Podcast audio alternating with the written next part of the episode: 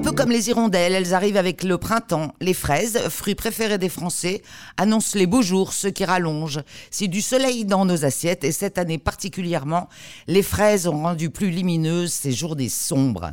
Le confinement et ce satané virus ont changé la donne et les fraises Label Rouge, malgré les difficultés, ont tenu leur rang. Philippe Boin, vous êtes président de l'AIFLG, Association interprofessionnelle des fruits et légumes de Lot-et-Garonne, et producteur de fraises Label Rouge. Alors tout d'abord, c'est quoi ce label rouge? Ben, ce label rouge, c'est un signe de qualité. Quand le consommateur achète un produit, notamment nos fraises à label rouge, il est toujours satisfait, il ne doit jamais être déçu de, de, la qualité du produit, de la présentation du produit, de la tenue du produit, ça doit être irréprochable. C'est une garantie pour le consommateur avant tout de la qualité du produit. Et le cahier des charges est très strict pour, pour avoir ce label Mais le cahier des charges, c'est strict, mais avant, avant, il faut que les producteurs qui veulent faire du label rouge se fassent agréer. Il faut qu'ils se fassent agréer, qu'ils prennent connaissance, bien entendu, du cahier des charges au préalable, et après, ils se font agréer. Et après, ils sont suivis régulièrement, euh, plusieurs fois par an, comment produire, mieux produire. Euh, faire la fraise, c'est pas c'est pas difficile, mais on fait pas la fraise comme on fait n'importe quoi. Une fraise, c'est une plante mystérieuse en quelque sorte qui change tous les ans. Plus particulièrement le label rouge. Voilà. Alors ce cahier des charges est strict. Il impose quoi? Et je vais répondre à vos questions. Il impose quoi? Notamment le taux de sucre. Préalable, c'est le taux de sucre. Euh, l'agréage, l'agréage en station, l'agréage chez le producteur. Les fraises doivent être homogènes en présentation et en couleur et litées sur le plateau, hein, une par une, vous voyez, très très très très bien litées c'est la présentation, c'est le goût, c'est la saveur, c'est la garantie du produit. Alors, quelles sont les différentes variétés de fraises que l'on trouve sous ce label, justement? Ah, Sous ce label, ben, il y a trois variétés. Deux variétés qu'on appelle des variétés de saison, qui sont Gariguette, qui est la star, la star, la star, qui est, un goût acidulé. C'est cet équilibre entre qui a un goût et une odeur aussi, qui a une odeur aussi. Oui, mais je, commence par le goût, oui, une odeur, tout à fait. Euh, ce goût entre euh, un équilibre euh, acidulé entre le sucre et l'acidité qui est de cette gariguette qui est toujours un peu acide. Mais avec le sucre, ça fait un équilibre, c'est, c'est, c'est, ça donne un parfum, c'est le top, quoi. Hein. Et ensuite, ça, un parfum. Mais il faut la ramasser à maturité, au bon stade. Et ça, c'est prévu dans le cahier des charges. C'est ça qui fait la différence d'une fraise à la belle rouge à d'une fraise standard. Ensuite, vous avez aussi la sifflorette. Alors, c'est une fraise qui est légèrement orageuse. Elle est, par contre, elle est, elle est sucrée. C'est une fraise qui est sucrée. Mais c'est un parfum, c'est délicieux. Quelqu'un qui a goûté une sifflorette ne reviendra pas sur notre variété. Ça, ce sont des variétés de saison. Et ensuite, nous avons Charlotte, alors, la Charlotte, c'est une fraise ronde, tout d'abord, que les autres variétés de saison, Gariguette, j'avais oublié, et Sifflorette, c'est des variétés longues, et Charlotte, c'est des variétés rondes. C'est une obtention française, comme Sifflorette, comme d'ailleurs toutes les trois. C'est des variétés françaises, françaises, français, françaises. Et alors, pour revenir à Charlotte, c'est une variété ronde, sucrée, mais euh, un goût très musqué, un goût de fraises et de bois, en quelque sorte un parfum, c'est inégalable, quoi. Et qui produit euh, du début de saison, euh, la Charlotte peut en trouver à avril, de avril jusqu'au gelé, et c'est des cycles de production euh, pendant euh, six ou sept mois dans l'année. Voilà. Et c'est très bon, c'est très bon, c'est très musqué. Voilà. Alors la saison, euh, cela n'aura échappé à personne, a démarré dans des conditions extrêmement difficiles avec le Covid-19 et le confinement. Il n'y avait plus beaucoup de personnes pour euh, ramasser ces fruits. Comment vous êtes-vous organisé? Oh là là, la première semaine du déconfinement, on était découragés, dépités. Un, nos salariés ne venaient pas récolter nos fraises parce que... La, première semaine du confinement, vous voulez dire? Oui, la première semaine du confinement première semaine de confinement. Tout à fait. Alors, euh, nos, nos, fraises sont récoltés par euh, de la main-d'œuvre ibérique et de la main-d'œuvre polonaise, donc trois sources, espagnol, portugais et polonais. Certains étaient là, pas, tout le monde, quoi. Hein. Et ensuite, de la main-d'œuvre locale aussi. Mais alors, euh, ces gens-là qui n'étaient pas là, ils ne pouvaient plus passer les frontières. Finalement, on s'est organisé en envoyant des contrats de travail. Ces gens-là ont pu passer les frontières et la main-d'œuvre locale euh, est quand même venue et s'est présentée pour travailler dans nos serres pour ramasser des fraises.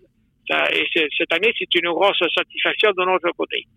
Mais ça, ça a très mal démarré, ça a très mal démarré. On n'avait pas le moral, on ne savait pas où on était, mais il faut reconnaître qu'on s'est organisé avec les différentes sources de main-d'œuvre, plus la main-d'œuvre locale, main-d'œuvre locale, nous y sommes quand même arrivés. Voilà. Est-ce que vous avez bénéficié d'aide?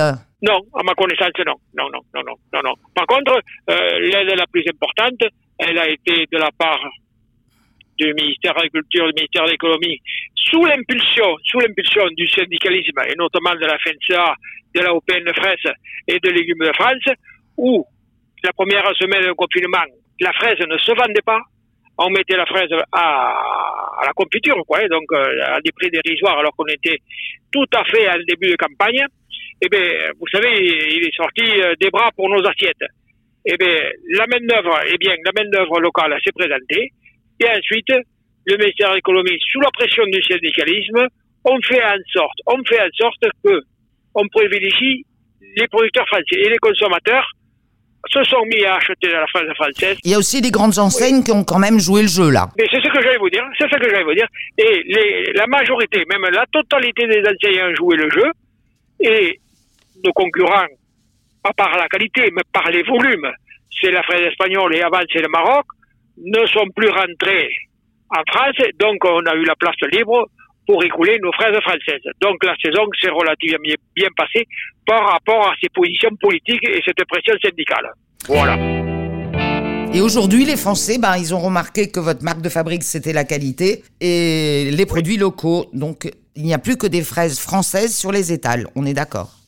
Ouais. Même, euh, je suis souvent interviewé par des journalistes euh, de différentes euh, sources qui, euh, qui, sont surpris un peu de découvrir la fraise française. Et ils m'ont dit mais depuis 4-5 ans la fraise française s'est bien améliorée qualitativement. Mais, mais c'est vrai qu'on ne fait pas les volumes mais la, la, la, France consomme à peu près 130 à 150 000 tonnes de fraises. Par an. Consomme. Voilà. Par, et, et... Par an. Et, et on produit que 45 50 000 tonnes et le reste est fait par l'Espagne par le Maroc en début de saison et ensuite par le, le Benelux notamment la Belgique et les Pays-Bas sur le mois de septembre-octobre. Mais c'est des tonnages beaucoup plus moins importants. Voilà. Et, 60% de la production française est produite en Nouvelle-Aquitaine. Voilà. Alors, en Nouvelle-Aquitaine, le Haut-Rhône est de loin le premier producteur de fraises pour la France, avec à peu près 15 000 tonnes de fraises. Vous voyez, ça représente quand même un chiffre et c'est une économie très importante pour le département de Lot-et-Garonne. Alors finalement, ce, ce, confinement et ce virus ont-ils vraiment changé les habitudes des Français en matière de gastronomie? On va, on va consommer euh, local? Ben, Pour 2020, je pense que le consommateur français a redécouvert qu'il y avait encore une agriculture en France, que cette agriculture, cette agriculture a besoin de consommateurs, c'est réciproque, a besoin de consommateurs français, mais il ne faut pas que ce soit comme feu de paille. Il faut que ce soit 2020 et que les années qui vont suivre retrouvent nos produits, nos, nos, nos produits dans leur assiette. Voilà. Et reviennent au achat dans la grande distribution. Mais, ma, mais, ma, crainte, ma crainte, ma, ma crainte aujourd'hui, même si je suis satisfait de la saison, c'est que la grande distribution revienne dans ses travers et retourne directement vers de la fraise espagnole qui est beaucoup, beaucoup moins chère. Parce que c'est ce qui cherche la distribution. C'est avant tout des prix. Et nous, on ne peut pas produire. Nous avons des coûts de production tout à fait différents aux Espagnols. Et on ne peut pas produire de la fraise pour rien. Voilà. Bah donc, c'est aux consommateurs de se mobiliser et d'acheter la fraise française. Oui, exactement. C'est aux consommateurs. Ils nous ont découvert. Ils, apparemment, ils sont satisfaits. Mais revenir sur les produits français. Françaises et fraises du Lot-et-Garonne avant tout. La Belle Rouge. Voilà. La Belle Rouge, on a, on a bien compris. Merci beaucoup Philippe ouais. Boin. Et c'est promis, nous on va manger des fraises françaises et on ne mangera pas de fraises en hiver. Tout à fait, il faut, il faut revenir et je crois que ça a joué sur les produits de saison. Sur les produits de saison. Pour moi, c'est très important. Par le fraise, on pourrait parler d'autre chose, quoi. Hein. Mais il faut aller sur les produits de saison, quoi. Hein. Manger des fraises en hiver, manger des melons au mois de janvier, euh, même je ne suis pas producteur, c'est une aberration. Et puis, euh, on, on fait tourner l'économie, puis c'est à notre goût, euh, c'est tout à fait différent. Voilà. Je vous remercie beaucoup. Merci, au revoir. À bientôt, au revoir.